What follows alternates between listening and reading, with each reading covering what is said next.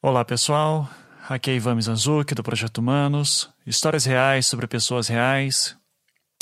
No quinto episódio da nossa série O Coração do Mundo, conheceremos mais sobre a história de Francesco Tessitori, brasileiro que lutou pelos Marines dos Estados Unidos no Iraque e no Afeganistão. No programa anterior, nós narramos sua presença na famosa Batalha de Fallujah, no Iraque, em 2004, e acabamos nos focando nas suas campanhas na infantaria. Contudo, como avisamos, a especialidade de Francesco não é apenas no campo de batalha, mas sim como interrogador e agente de inteligência. E neste episódio, contaremos como era sua rotina como interrogador de guerra.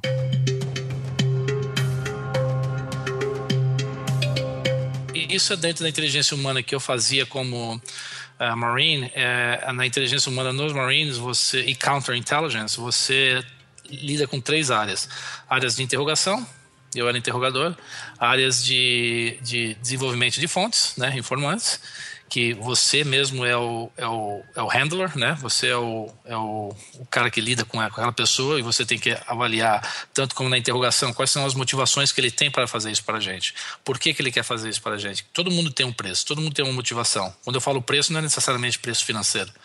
Um, Pode ser saúde, pode ser status, pode ser vingança, depende. Você tem que identificar isso na pessoa. E é por isso que é uma parte psicológica muito grande dentro da inteligência humana. E a terceira parte que eu fazia era justamente você se coloca como é, uma entidade, é, como você se coloca como um inimigo e procura vulnerabilidades nossas na qual o inimigo exploraria para ver as nossas falhas, para contra-atacar, que é o counterintelligence, em, em quatro áreas: áreas de terrorismo, é, espionagem, subversão e sabotagem. Então você sempre se coloca, é um, a terceira função que eu tinha é, era se colocar, como nós chamamos de red cell, né, a célula vermelha, a célula vermelha é o inimigo.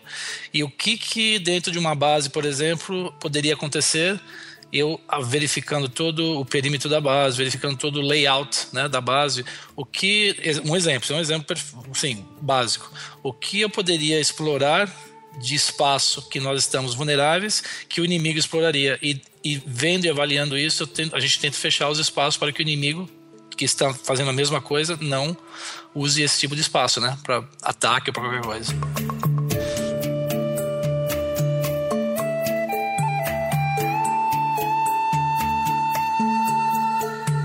Tendo em vista a complexidade do setor de inteligência militar para obtenção e verificação de informações, o Francesco não se dedicava apenas no setor de contra-inteligência. Ele trabalhava também no controle de informações que vinham sobre terroristas. E essas informações vinham de duas formas principais: por interrogação de prisioneiros ou por informantes, que são pessoas livres, cidadãos comuns, que podem oferecer algo de útil para os militares. Então, você, quando desenvolve uma fonte, a primeira coisa que você tem que ter da fonte é, são duas coisas importantes. É, a pessoa tem que estar no lugar certo, onde ele tem a busca e tem acesso, né? Acesso e posição. Eu, você pode ser um fazendeiro dentro de uma chácara, exemplo, de uma, de uma fazenda, que você está trabalhando para um cara que é líder é, de finanças do Talibã. Só que você escuta do dia a dia a conversa dele. Não é porque você é um fazendeiro que você não sabe ler e escrever que você não é nada, mas você escuta, você tem posição e acesso. Acesso e posição é a coisa mais importante quando você desenvolve uma fonte. A pessoa, a pessoa tem que ter acesso e a posição. Se perder uma das duas, você não tem mais a fonte. Se, se, o cara muda e você continua trabalhando na propriedade dele, mas ele não discute negócios e, e, o que vai acontecer, quem, vai, quem ele vai encontrar, com quem ele vai falar, o que vai acontecer, você simplesmente está trabalhando para o cara, mas você não, tem, você não tem mais acesso às informações. Então nós buscamos sempre pessoas que têm posição e acesso e avaliamos as motivações dessa pessoa. Ser uma fonte num ambiente como o Afeganistão é uma atividade de extremo risco. E não à toa os militares americanos tinham que oferecer algum tipo de garantia para quem aceitasse colaborar. E como mencionamos, a outra forma de se obter informações preciosas sobre inimigos é através de interrogatório com prisioneiros. Agora, interrogação já é outro lance. Por exemplo, é, é, é, comum quando eu vou e converso com pessoas, principalmente do Brasil, de outros lugares, eu falo que eu, né, a pessoa sabe que eu sou interrogador.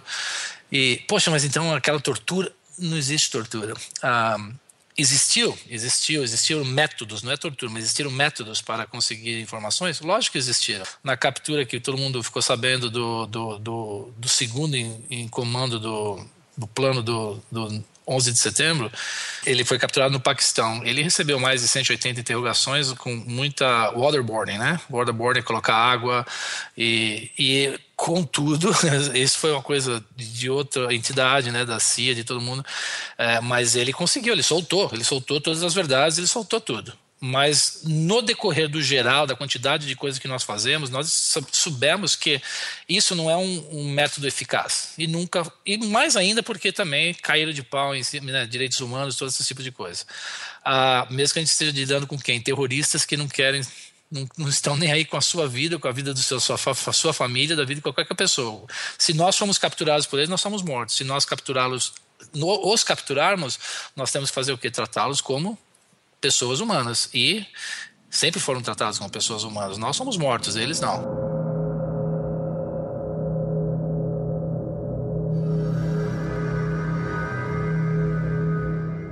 Uma, quando a gente fala uma sala de interrogação, nós usávamos, usávamos muito trailers, né? Que nós usamos trailers para. E são todos filmados.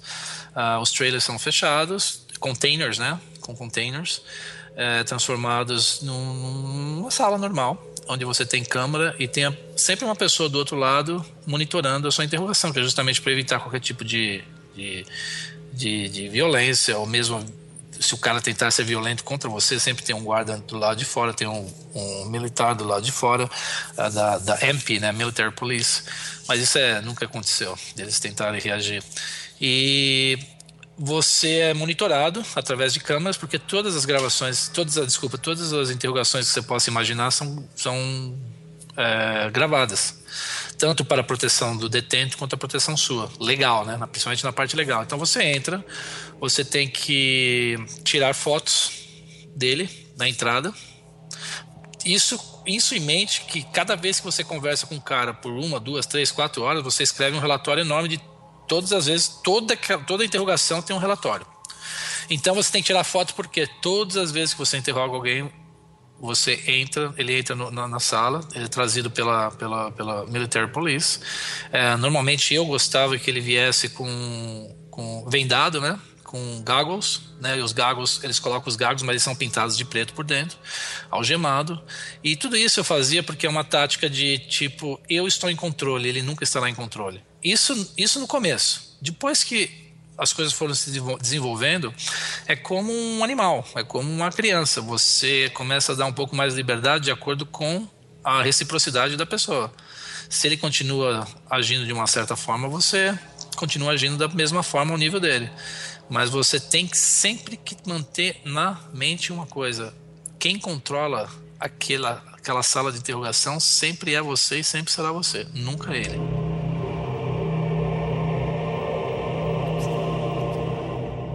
Cada pessoa tem um método diferente. O meu método sempre foi este que eu vou falar para você. E uh, o meu método é muito padrão. Eu é, mandava entrar na sala, né? E eu não entrar, eu não estava dentro da sala quando ele entrava. Eu chegava depois, certo? E eu chegava depois, eu tinha o meu intérprete. O intérprete é uma pessoa também que ele tem uma identidade sigilosa, porque ele ele está traduzindo tudo ali ao pé da letra. Tem uma diferença entre um tradutor e um intérprete. O intérprete é aquele que tem que interpretar a ponto de que se eu levantar na mesa e der um bicudo na cadeira, ele tem que ter a mesma reação que eu tenho para que a pessoa sinta a mesma entonação. Porque eu estou falando inglês e o cara atende árabe. Então não tem uma, ele tem, ele tem que, o intérprete tem que ser capaz de fazer, fazer a mímica minha de emoções, brincadeiras, de qualquer coisa, do mesmo nível que eu estou fazendo. Então o intérprete chegava, esperava o detente lá na sala já, e eu sempre chegava depois. Eu gostava de chegar depois porque eu queria que ele ficasse na atenção de saber quem é que está chegando, por que, que está chegando, como que é a pessoa. Eu entrava na sala e ele ainda estava de goggles, né? Aí eu mandava o, o, Esse é um método padrão que eu sempre fiz. É, eu mandava o, o o Military Police, né, policial militar da, dos Marines, é, policial, é, que toma, toma, conta né, dos, dos, detentos, mandava tirar o, o dele e desalgemar. eu era obrigatório por lei tirar fotos dele e perguntar para ele se ele tinha qualquer tipo de marca no corpo, né? Qualquer coisa, cicatriz, hematoma, qualquer coisa. Se ele tivesse, tinha que mandar tirar, levantar a, o uniforme dele e de detento e tirar foto, tirar foto de perfil, tirar foto de frente, tirar foto de costas, vários, vários tipos de foto. E disso tudo vai depois no, no relatório, porque na entrada dele ele tem que estar do mesmo jeito da saída. Na saída também tinha que tirar foto depois da interrogação e a, e a foto da entrada tinha que bater com a foto da saída para mostrar que não teve nenhuma violência, que não teve nada, mesmo que nós estamos sendo monitorados por, por câmeras. Aí eu mandava ele sentar, eu sempre mandava ele sentar no chão. Eu nunca mandei um detento sentar na, na cadeira ou na, na, mesa, com exceção depois com o tempo e a performance né, da, da pessoa. Eu botava ele no chão por quê? Porque a pessoa no chão, é, eu falei para você, controle é, é a coisa básica, é o número um de tudo isso. Quem está em controle de tudo aquilo, a qualquer momento, sou eu. Eu sou a pessoa em controle, eu sou o alfa. E ponto, acabou. Não interessa, eu posso estar, tá, posso tá numa, uma, numa, numa, numa, great mood, né? Como é que chama? Numa, num, num posso estar de, de, bom humor, eu posso estar muito puto da vida, eu posso estar muito é, nervoso, mas mesmo assim eu estou em controle de tudo. Não interessa. Ele é, ele é a minha pessoa que eu vou simplesmente induzir naquilo que eu quero conversar. De acordo com aquilo que eu quero conversar, quando ele começa a se abrir, eu deixo ele liderar certas coisas, mas quem está em controle sempre sou eu. Eu coloco ele no colocava, eu sempre coloquei o detento no chão por quê? Porque é uma posição de submissão. Que nem um animal. Você se você entende de cachorro, eu sou, eu sou muito apegado a cachorro, muito pastor alemão, sempre fui. É, o cachorro não vem a mim, eu vou ao cachorro e convido o cachorro para fazer aquilo. O cachorro sempre está no chão. É a mesma coisa. Ele está no chão, eu estou superior a ele, eu estou em comando dele. Eu queria que eles, os detentos sempre sentissem que eu estou acima dele naquele momento. Com o desenvolver de tudo, que eu falei, das várias interrogações e meses, aí depois eu te conto o que eu fazia. Mas eu, ele entrava, fazia tudo isso, ele mandava sentar no chão, já estava sem algema, sem nada, e eu me colocava em espaço aberto, sem mesa na frente, com ele no chão e o meu, meu intérprete do lado esquerdo. E eu começava com uma conversa normal, agradecendo a presença dele lá e perguntando primeiro para ele se tudo estava bem e se ele precisava, se ele tinha alguma reclamação de como estava sendo tratado se existia algo que ele gostaria de falar para mim, que ele não gostou do, do que como o pessoal está tratando, ou que tem alguma coisa que ele gostaria de pedir que fosse importante para ele. Por que eu fazia a primeira pergunta de saber se alguma coisa estava importante para ele, ou se tinha alguma coisa que ele gostaria que mudasse e que ele gostaria de pedir? Porque a partir do momento que ele pedisse alguma coisa para mim, a partir do momento que ele reclamasse de alguém, ou que ele falasse alguma coisa e principalmente pedisse uma mudança de algo, é algo que eu já poderia usar contra ele durante o meu questionamento. Então, se você fala, ó, eu não, eu, se ele falasse, ó, eu não estou gostando de da cela tal, porque tem certos guardas lá que os caras não me respeitam, eu acho que ele não dá, mas por que que não te respeito? Ah, tá, vou ver o que eu posso fazer. Só que você vai ter que cooperar comigo agora. Então, se ele já desse algo para mim trabalhar com ele, eu já começava a explorar aquilo. Porque ali já é um indício pequeno de uma motivação que ele tem. Qual é a motivação dele? Que as qualidades de vida dentro da cadeia melhorem, por qualquer que seja o motivo. Mas eu já tinha algo para trabalhar em cima dele. Porque tudo ali, além de controle, é aquilo que ele quer e que ele pense que eu posso dar a ele. Mas para que eu possa dar a ele, mesmo que eu não possa dar a ele, ele tem que pensar que eu posso. Mas ele tem que cooperar comigo.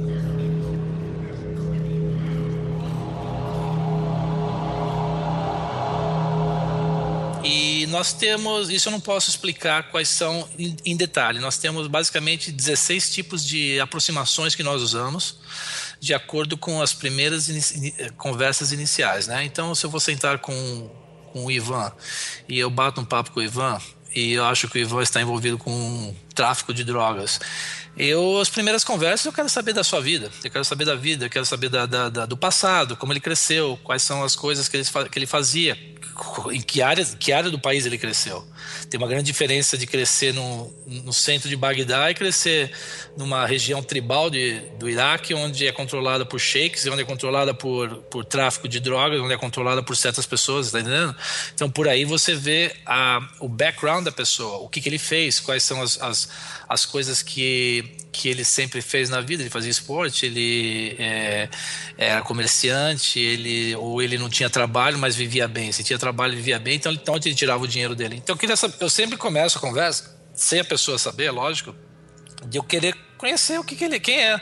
E eu sempre perguntava, mesmo que eu sabia o que, que estava acontecendo, a primeira pergunta que eu sempre fazia, depois de perguntar para ele, para o detento, o que, que é que se ele está bem, se tem algum problema, como foi, a, como está sendo a estadia dele ali, é, sempre perguntava para ele ah, se o porquê que ele estava ali na minha frente. Mesmo que eu já sabia a história que ele estava ali na minha frente, mas eu queria escutar a versão dele. Porque lembre-se, a pessoa que mente, ela pode mentir uma, duas, três, quatro, cinco vezes, mas depois de muito tempo, ela vai esquecer a primeira, segunda, terceira quarta mentira que ela falou. E vai acabar caindo em contradição. Eu sei, eu sei do motivo que ele está ali. Ele não precisa falar isso para mim, mas eu dava liberdade, sempre dei liberdade quando o detento senta na minha frente, para que eu perguntasse: explica para mim como é que você veio parar aqui, vai? O que, que, que aconteceu?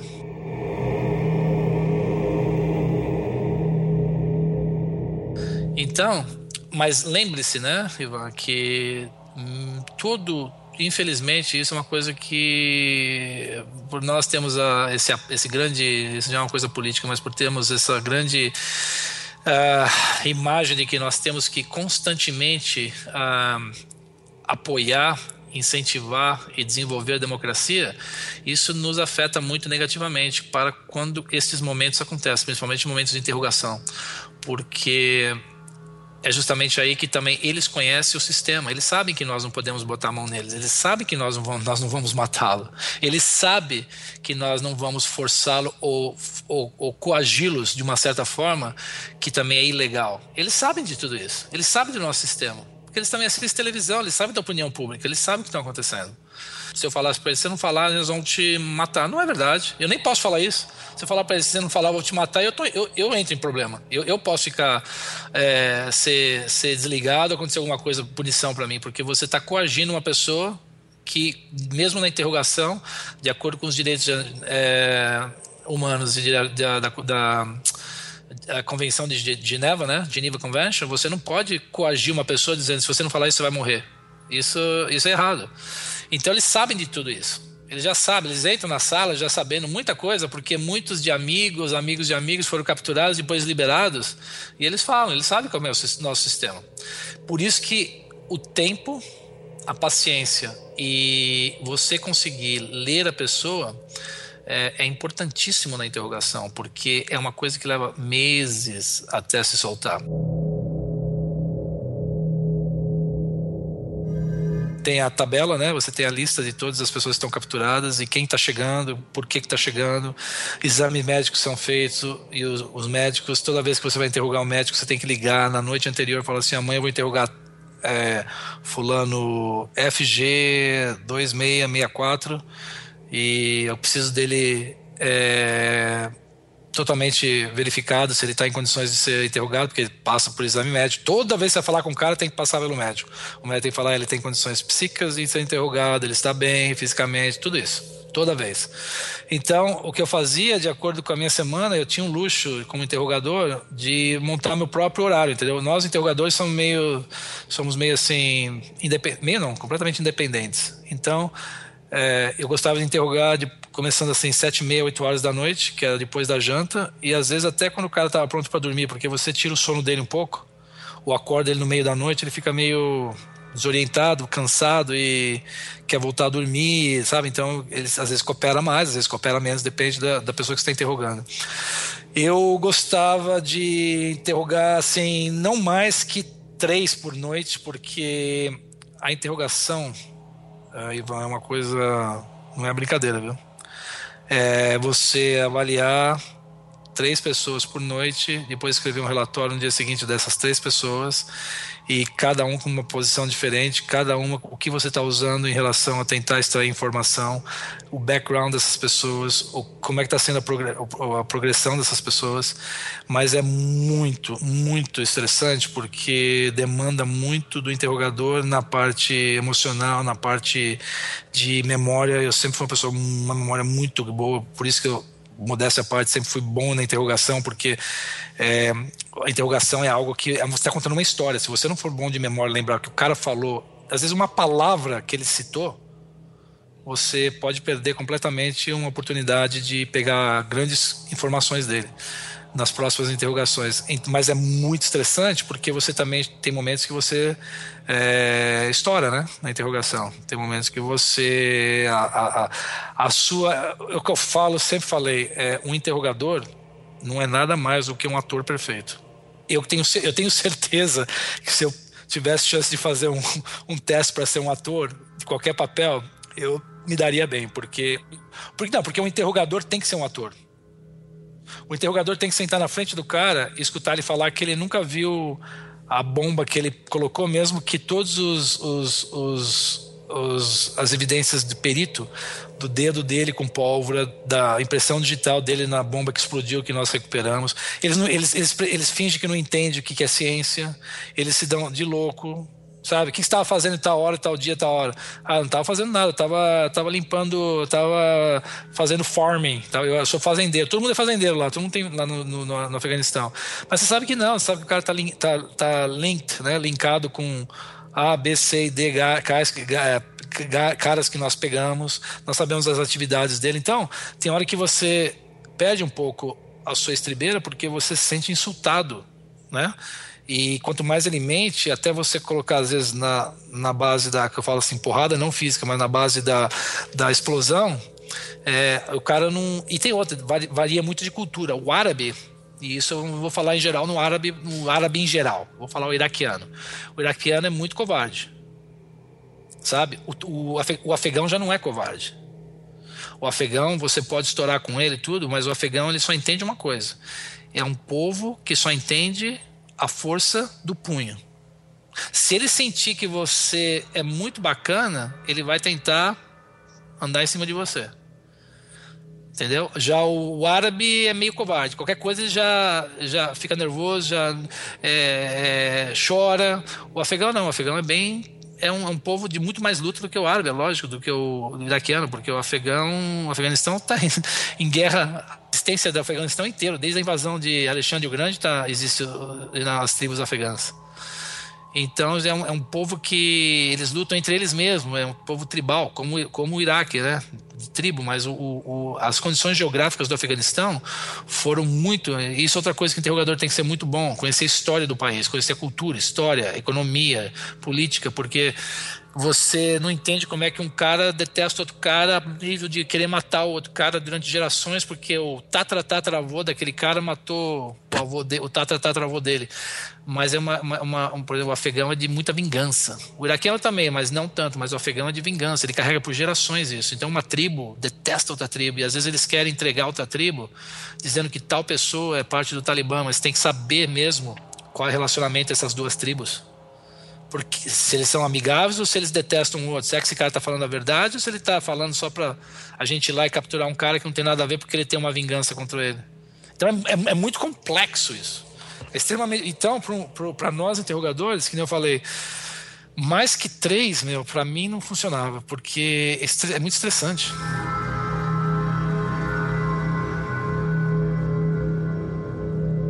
O momento de estouro maior é quando você acha que você vai partir para cima do cara e realmente bater. Aí, se eu tocar no cara, eu tô, tô frito. Então é o momento que você sai fora, corta a interrogação, chama o guarda, manda ele de volta, esfria a cabeça, vai embora, espera outro dia. Um exemplo perfeito foi no Afeganistão. Eu eu estava com nós nós tínhamos imagens, né? Essa aí, essa aí foi muito nítida, história muito interessante. É, nós tínhamos uma unidade no chão, no Afeganistão, e nós tínhamos satélite e buscando imagens. Aí nós vimos um cara é, que nós tínhamos uma nós tínhamos uma dica do do subgovernador do distrito de que esse moleque moleque devia ter uns devia ter uns 19 anos de idade ele estava de moto com um outro irmão dele e nós tínhamos unidade perto. E nós tivemos uma dica de pelo subgovernador do distrito no Afeganistão ali da província que nós estávamos de um dos distritos o subgovernador estava passando informações para a gente boas. E ele era um cara bom. Porque os políticos no Afeganistão também são tão quanto ou piores do que o do Brasil. Só para te falar. Uh, então esse cara era um cara decente. E ele estava falando que esse moleque ele estava com um poder muito grande de autoridade. O Talibã com 18, 19 anos de idade. O moleque tinha um poder muito forte. E ele já estava comandando os próprios é, grupos dele, né? De Talib.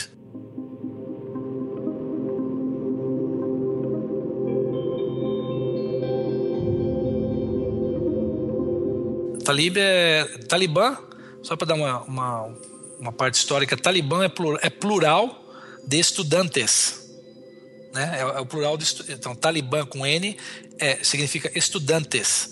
Talib é estudante, sempre ser plural, singular.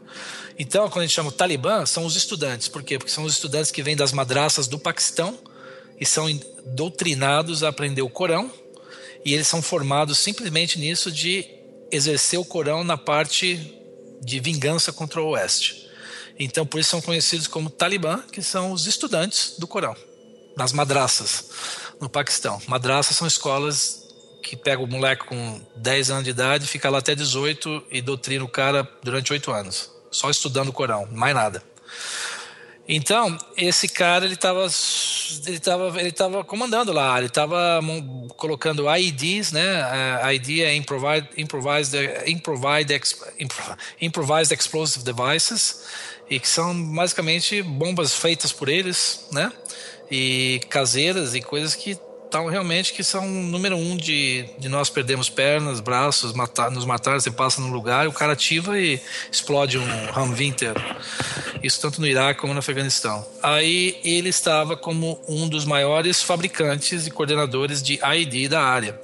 E nós recebemos uma dica do, do subgovernador de que ele estaria em tal lugar e nós tínhamos uma unidade perto. Aí nós lançamos uma nós refocamos uma das nossas plataformas de observação aérea em cima dessa área. E ele veio.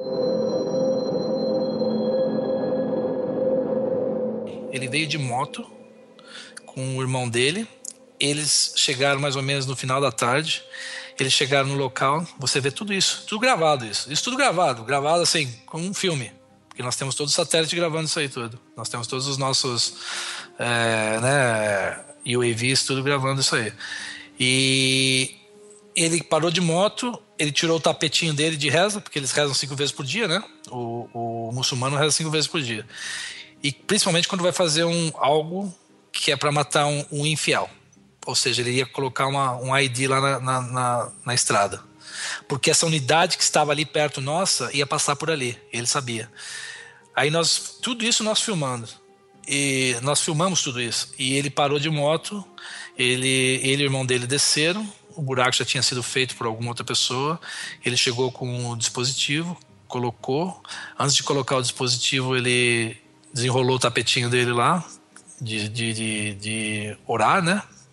Colocou o tapete em, em, direção à Medina, que é uma das orações, uma das, das, da, das cinco orações que eles fazem durante o dia que é parte de, de, muçulmanos fervorosos. Ele se ajoelhou e fez o ritual dele de rezar, com, né, de, voltado para Medina, no, na Arábia Saudita.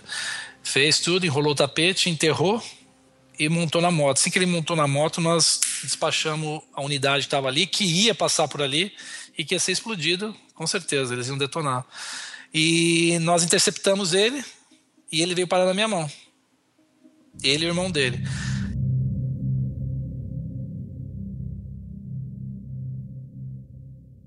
Aí eu interroguei ele e meu amigo interrogou o irmão dele, separado. E todos separados. E cada um contando uma história já. Não precisa contar história nenhuma, nós vimos tudo, tá tudo gravado ali, né? E, e esse foi um cara que ele era muito sarcástico. Ele era muito. É, achava que ele era invencível, moleque, sabe?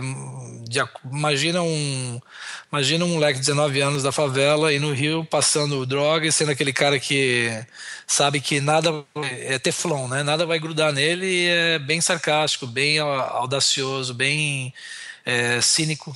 E, e, ele fez tudo isso o tempo todo dentro da sala de interrogação durante dias. E infelizmente com eles por algum motivo legal que às vezes era muito difícil para nós entendermos, nós tínhamos somente 14 dias para poder segurá-los até provar é, que eles eram. que nós tínhamos alguma coisa neles.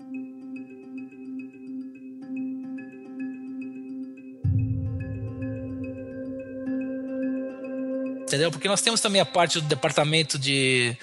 nossa, de. legal, né? Os advogados que, meu, é, é, muito difícil. Você tem um certo número de dias para segurar, você, você, como interrogador, tem que provar que esse cara estava envolvido com A, B, C e D e que a, outras coisas vão acontecer e tem que tirar informação, depois essa informação tem que ser colaborada com outros, senão sabe o que acontece com eles? Eles são soltos.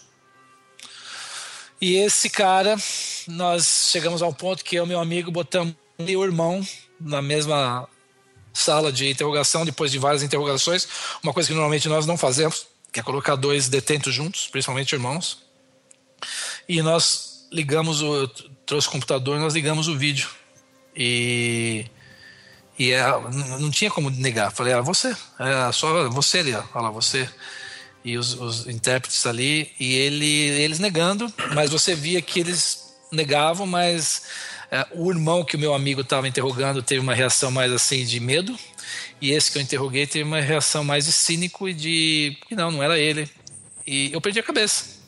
Eu perdi a cabeça e queria quase matar o moleque de, de dar porrada, mas não cheguei a dar porrada, mas eu tive que sair de lá tudo.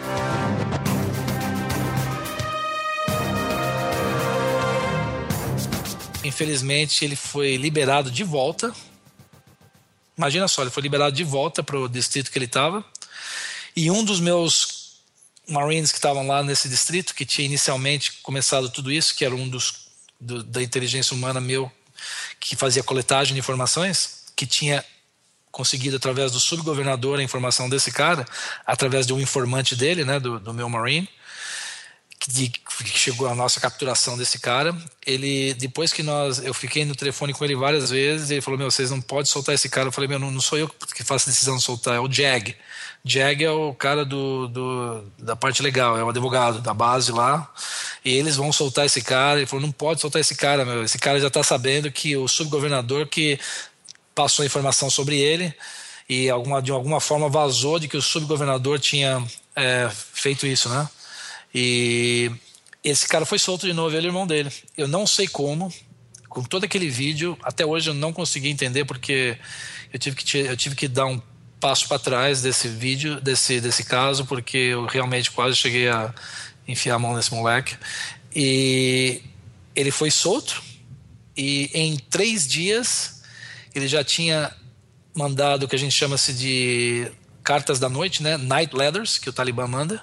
O que o Talibã faz? Eles mandam ameaça, que são ameaças verídicas, é, para a pessoa que eles vão executar chama-se night letters, cartas da noite. Eles, eles, deixam na noite na casa da pessoa e a pessoa lê o que está acontecendo e chegou na, na mão do subgovernador de que ele seria o próximo alvo. Ou seja, comprometeu o governador, o moleque foi solto, continuou é, com a arrogância dele, achando que ele é invencível, e ele ameaçou o governador e estava atrás do governador. Tanto que teve alguns atentados contra o governador que nós tivemos que protegê-lo não chegou a matá-lo, mas perdemos várias fontes de informação por causa desse moleque.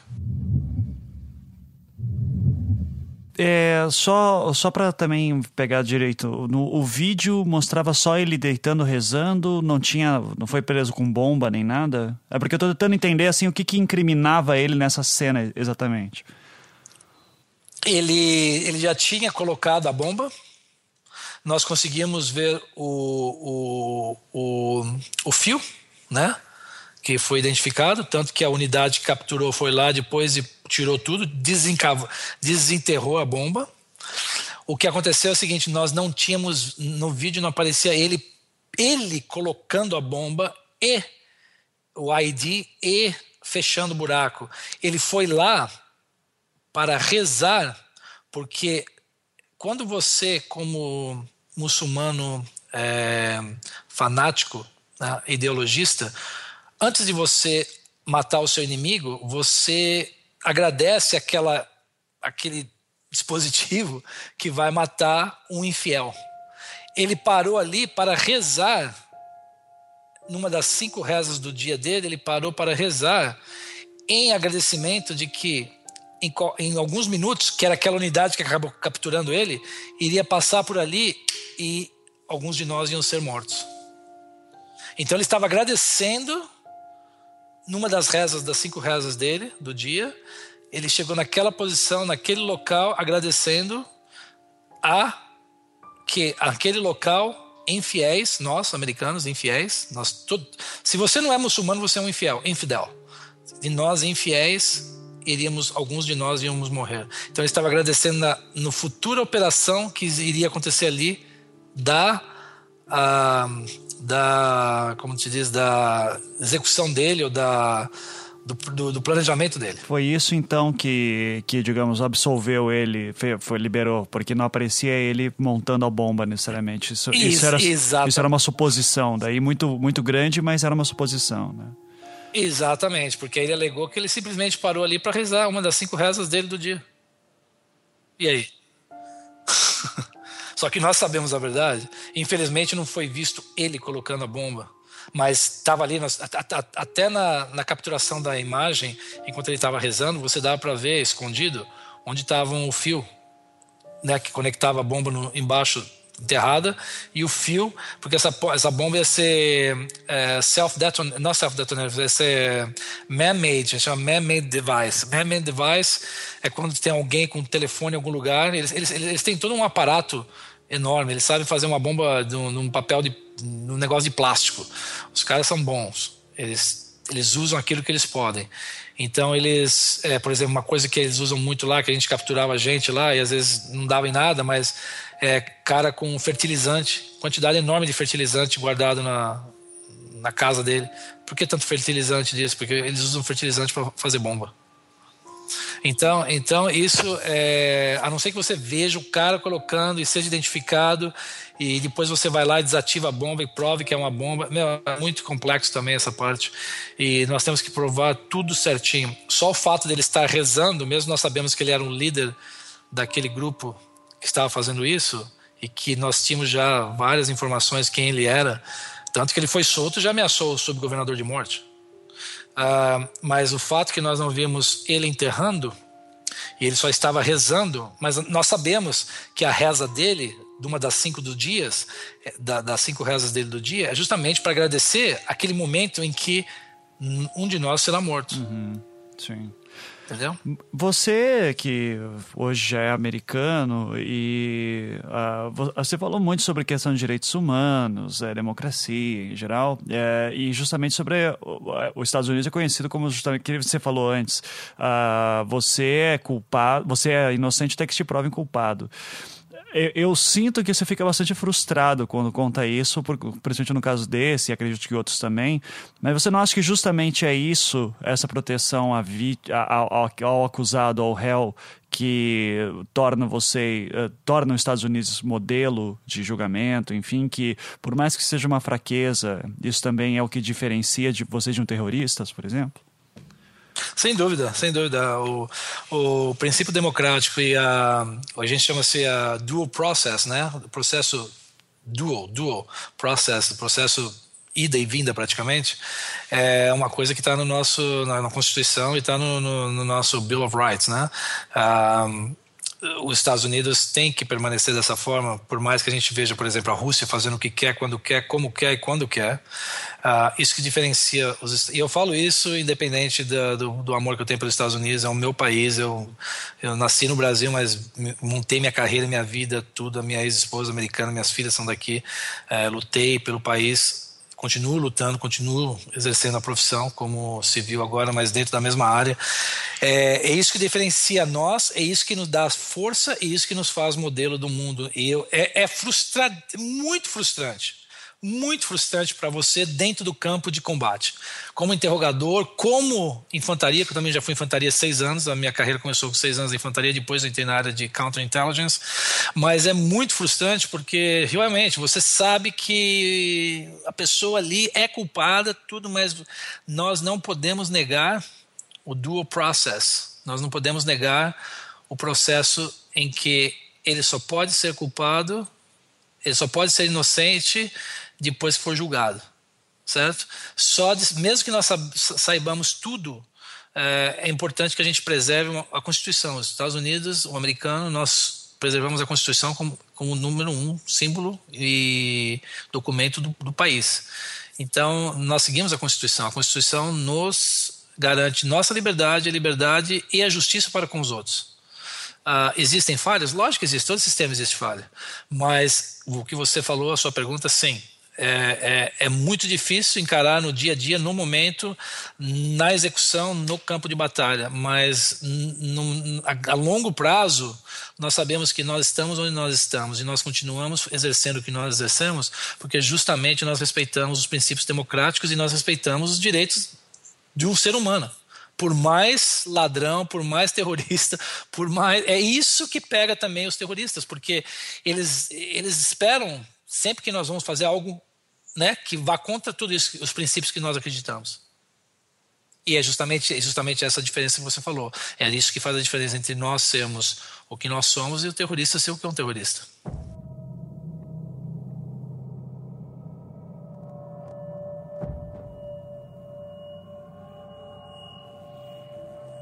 A frustração maior é, é de você é, saber, eu vou botar isso bem claro, a frustração maior nossa, no geral, é de que você, saber que o seu próprio governo, às vezes, pode se voltar contra você sabendo que você estava fazendo a coisa certa.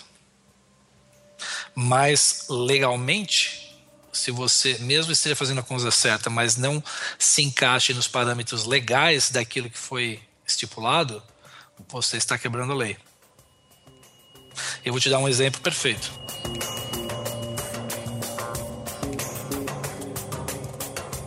Um dos meus Marines estava na apoio de uma unidade, porque nós como counterintelligence nós damos apoio a muitas unidades, principalmente na área de infantaria. Nós estávamos no Afeganistão agora 2011, 2012, e um dos meus Marines estava na com um grupo de snipers e ele estava dando apoio em coletagem e trabalhando com os snipers. E havia, havia tido um, um, um firefight, né, uma luta é, de uma unidade nossa com o Talibã. O Talibã escapou. Um dos Talibã é, ficou ferido, certo? E nós queríamos capturá-lo, porque nós sabíamos onde ele estava. Os snipers estavam vendo tudo acontecendo. O que aconteceu? Um, um, um caminhão de um Zé Mané qualquer, coitado de um afegão, passou no momento que um dos talibãs mandou ele parar armado e apontou a arma para ele e mandou ele é, carregar o amigo dele que estava ferido, mandar levar ele para assistência médica, que eles têm, o Talibã tem o próprio negócio deles. E o cara, cara do, do, do caminhão pensa, veja bem, presta atenção na parte legal do negócio. O cara do caminhão era um Zé Mané qualquer. Só que foi coagido pelo Talibã, em, depois que um deles foi atingido por nós, em colocar o cara no Talibã no caminhão dele e providenciar assistência médica a ele. E tudo isso os nossos snipers vendo. Um, do, um sniper vendo e ele estava no range, né? Na, no range que eu falo é na distância, na distância de, de, de, de desabilitar o veículo e pegar o cara que estava ferido. O cara que estava ferido é Talibã. Nós precisamos pegar um cara para mandar para gente, pro meu amigo, para interrogar depois que ele depois que ele passar por operação e tudo isso também. Eu ia em hospitais lá, depois pegar o Talibã, o cara recebe o mesmo tratamento que qualquer um de nós. O TI, o cara pode estar ferido, colocado lá, se recupera depois, se recuperar e ter os melhores tratamentos que ele nunca vai ter na vida dele de novo ele vai para cadeia. Aí, quando tiver liberado para interrogação, é que ele é liberado. Pra você ver uma ideia. Eu fui várias vezes no hospital para identificar Talibã que já iria depois para cadeia porque era Talibã e os caras lá se recuperando na cama do lado de um Marine. Quer dizer, não tem separação, não tem nada. Para quem quiser falar qualquer coisa dessa, eu sou prova e vi e fazia esse tipo de trabalho também. Toda vez que chegava um talibã estourado, vivo, baleado e ainda vivo e estava na UTI, eu tinha que ir lá identificar o cara e já fazer o levantamento de tudo isso. Bom, então nós queríamos pegar o cara justamente para isso, capturá-lo, estava vivo ainda e muito importante prendê-lo e depois interrogar e depois que ele tivesse assistência médica toda dada a ele.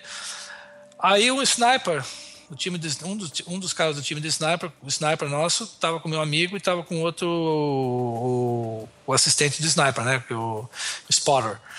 E eles estavam no range perfeito. Aí ele, ele reportou na hora. Estou aqui, mais ou menos a 450 metros de distância, tenho o alvo na mira, estou pronto para, para desenganchar o carro, ou seja, imobilizar o carro. Porque o, o coitado do, do, motorista ali não é nada, ele está simplesmente coagido para levar um talibã, porque se não levar ele morre. E deu, uma, deu um tempo, né? E ninguém passava de volta a mensagem. O que acontece? Na lei de combate que foi estabelecida ali, nós não podíamos atirar em ninguém que não atirasse na gente. Certo? Só que aí veja a situação. Isso é uma situação de várias que acontecem lá. Uh, isso depois para voltar no, no, na conversa de frustração. Ele reportou esse caminhão.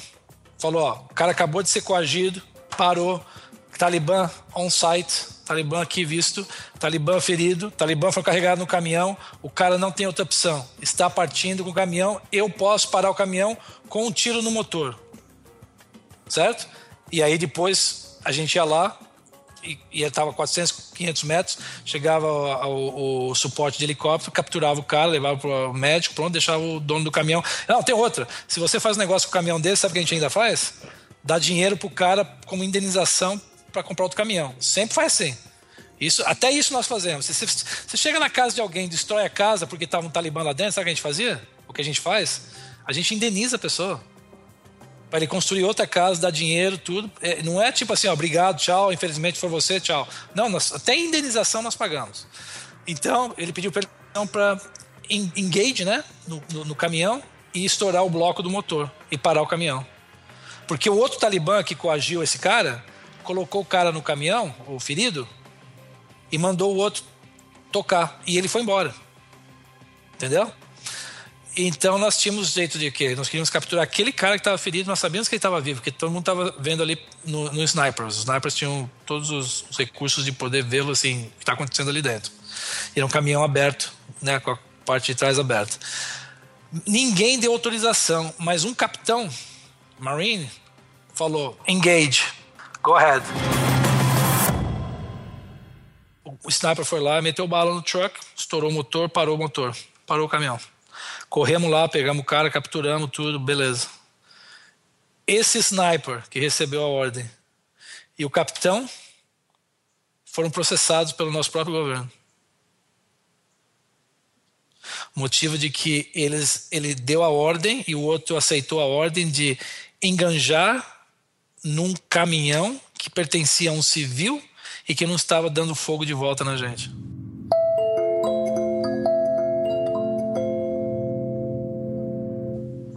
Agora, você imagina, isso é frustrante ou não? Quer dizer, dois caras tentando fazer o papel deles certo, ali na nossa frente, potencial de capturar esse cara, numa, numa luta pesada que nós tivemos, com um grupo e uma secção do Talibã que nós precisávamos de informação. Nós sabíamos e capturamos o cara, mandamos para o hospital, recuperou e foi interrogado. Mas o capitão e o, e o sniper, o sniper que recebeu a ordem, porra, do capitão os dois tirados do campo e foram administrativamente já começado o processo de terem negle... como é que foi a, a palavra? Foram é, é, negligentes de terem ameaçado ou arriscado a vida de um civil que poderia ter sido morto e fazendo uma ação daquela um autorizando e o outro atirando no bloco do caminhão Agora, nós estamos falando de um capitão no meio do campo de combate, com um talibã na sua frente e um sniper altamente, altamente treinado que realmente não fez nada, mas não ser meteu bala no motor e parou o caminhão. Quer dizer, tudo deu certo. E mesmo que tudo deu certo, os dois caras foram enquadrados. Para nós isso é extremamente frustrante.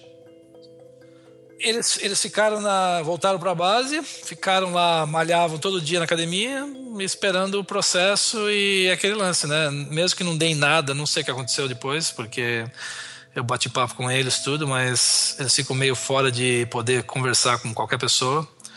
E eu não sei, eles voltaram para os Estados Unidos e, e mesmo acredito que nada aconteceu, porque uma investigação é feita, mas o que acontece, isso vai no seu record. Quando vai no seu record um negócio desse, para você continuar a sua carreira é muito difícil. Ou seja, a, a, basicamente acabou. Basicamente, o fato de que você ter que explicar uma história tão patética dessa, ou ser enquadrado numa posição dessa, é algo que frustrou qualquer Marine que estava naquela base que escutou essa história, principalmente nós que vimos isso acontecendo. É, por quê? Porque você, na próxima vez que você realmente tiver que puxar o gatilho para acertar alguém, você pensa na sua família, na sua carreira, você pensa se você vai sair de herói para vilão.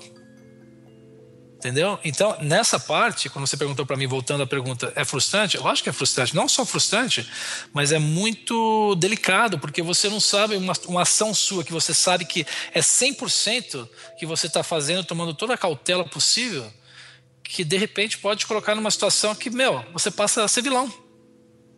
Aí você vai ter que provar que focinho de porco não é tomada, é uma coisa assim absurda.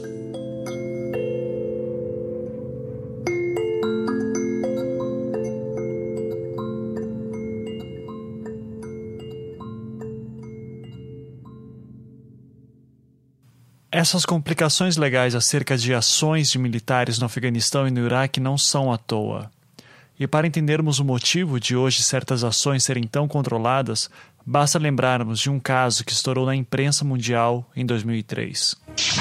For many Americans, the notorious pictures of abuse inside Iraq's Abu Ghraib prison was a turning point in the way they saw the war. Você acha que isso, é, as leis hoje são rígidas é, é, frente aos soldados por causa daqueles abusos que aconteceram nos primeiros anos? É, aquelas imagens que vazaram, por exemplo, de bombardeios, é, o que aconteceu em Abu Ghraib, é, isso é resultado disso ou é outra coisa paralela? É, é 100% Abu Ghraib.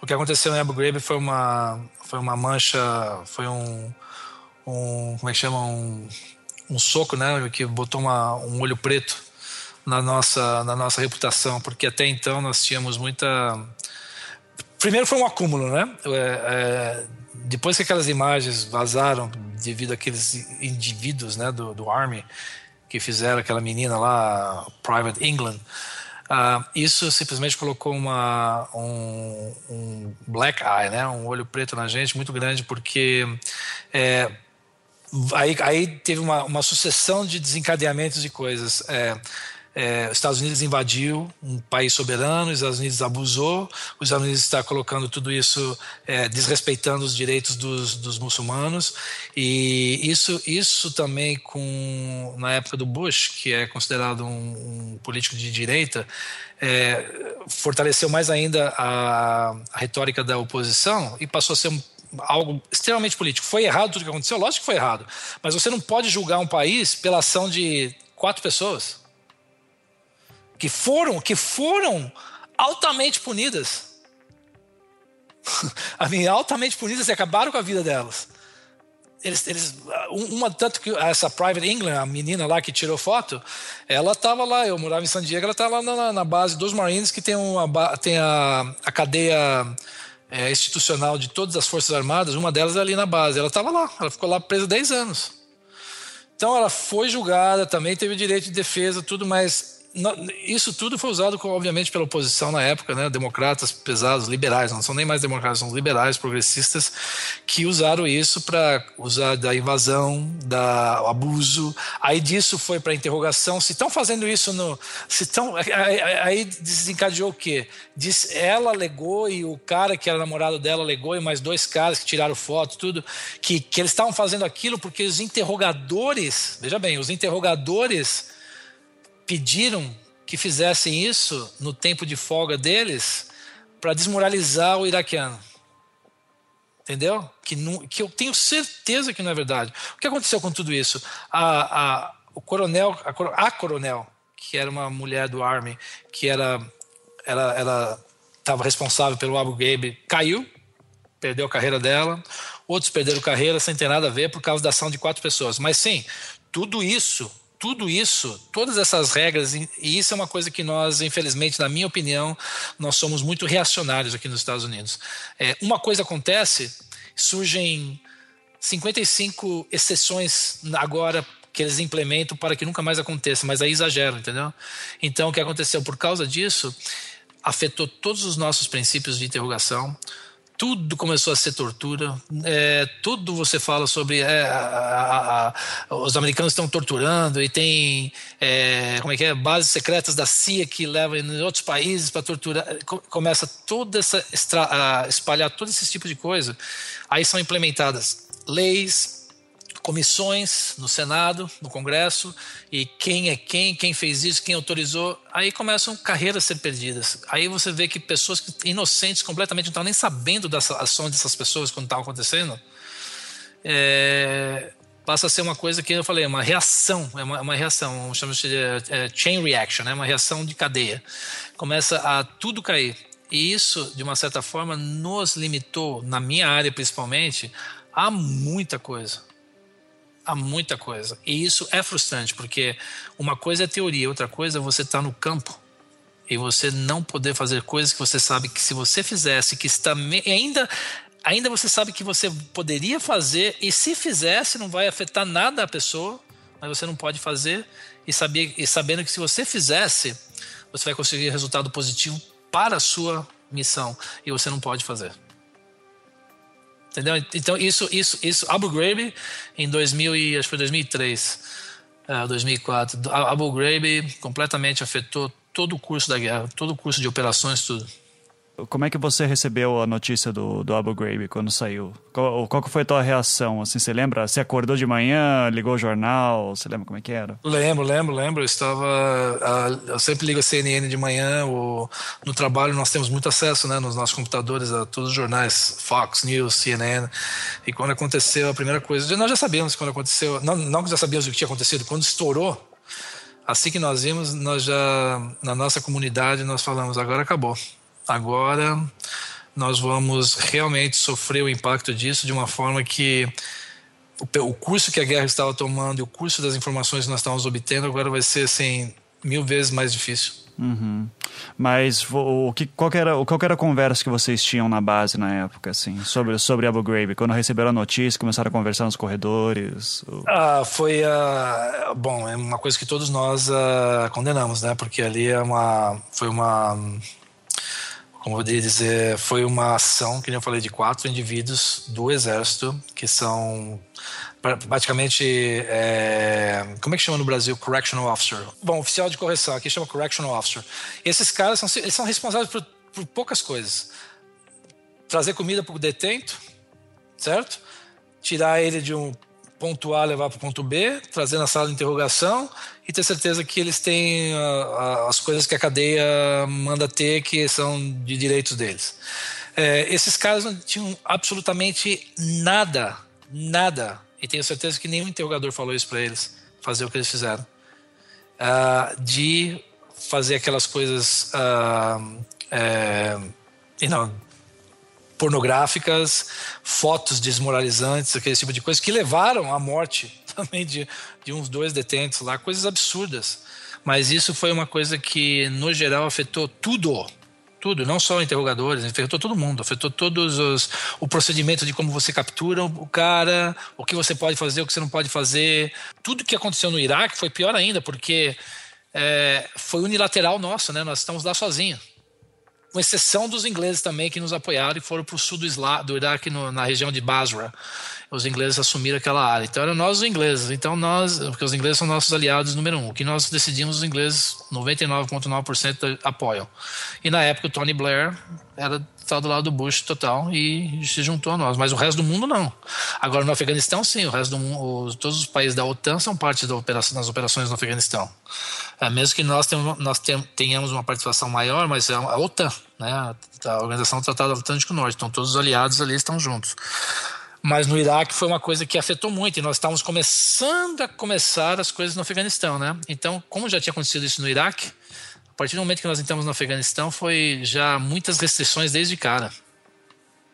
O que frustra é justamente isso, que a ação de quatro pessoas mudaram completamente a direção, o itinerário e a progressão do combate em muitas áreas que poderiam ter sido muito mais minimizadas uh, e muito mais fáceis de serem uh, cumpridas, entendeu? Uhum. Você, você acredita então que se não tivesse ocorrido esse, esse caso, ou se pelo menos ele não tivesse estourado, ou, ou, teria avançado mais rápido, então? Muito mais rápido, com, com, muito mais apoio também. Ah, o que aconteceu foi que nesse momento, mantenha, né, mantenha uma coisa, né? É, é que isso é, na cultura árabe foi um insulto extremamente grande. Até os que estavam nos apoiando se, se, viraram contra nós, no sentido assim de apoio, né? não no sentido de combate, nada. E isso foi um, uma ferramenta enorme, enorme, enorme que essas quatro pessoas fizeram e deram ao Al-Qaeda para usar contra a gente. Isso, isso instigou uma, isso instigou e inflamou um grupo mundial de fanáticos.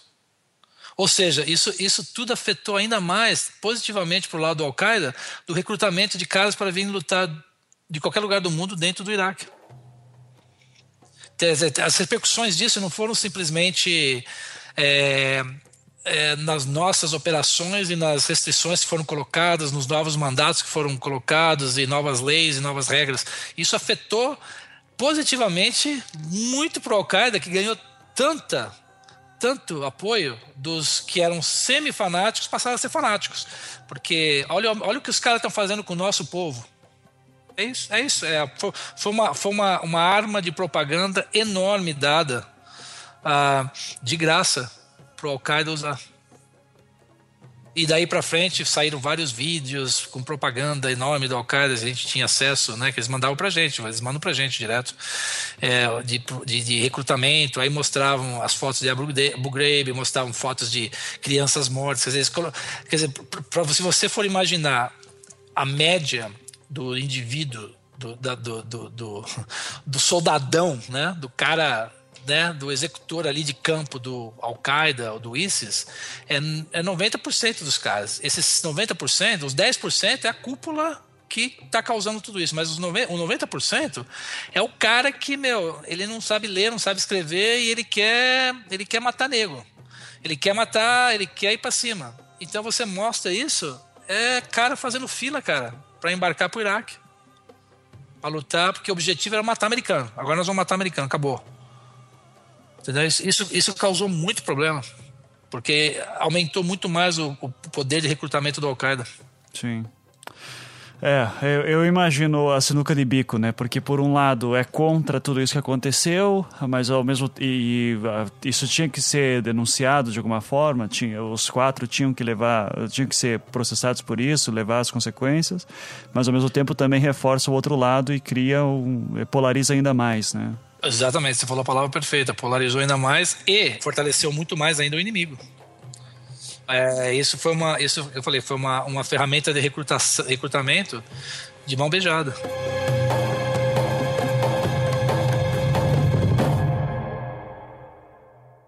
No próximo episódio, através do seu trabalho como interrogador, Francesco teve a oportunidade de trabalhar de perto na caçada de um dos terroristas mais procurados do mundo em 2005 e 2006. No Iraque, é, nós tínhamos um cara que nós capturamos, que era um dos caras mais. Um, uh, ah, que tinha maior acesso a Zargawi.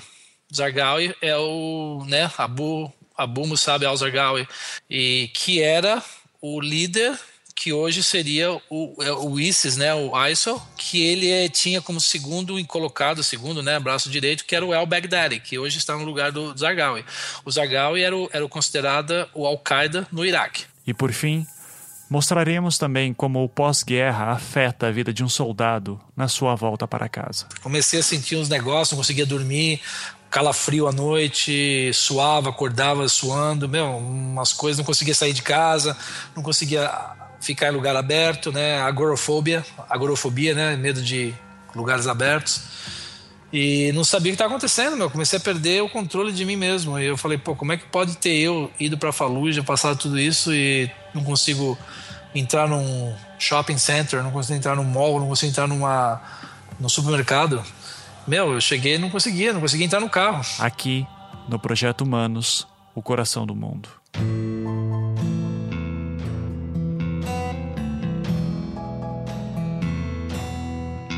Projeto Humanos é um podcast que visa apresentar histórias íntimas de pessoas anônimas. Ele tornou-se possível graças à ajuda dos patrões do Anticast, que contribuem mensalmente para que nossos programas continuem acontecendo.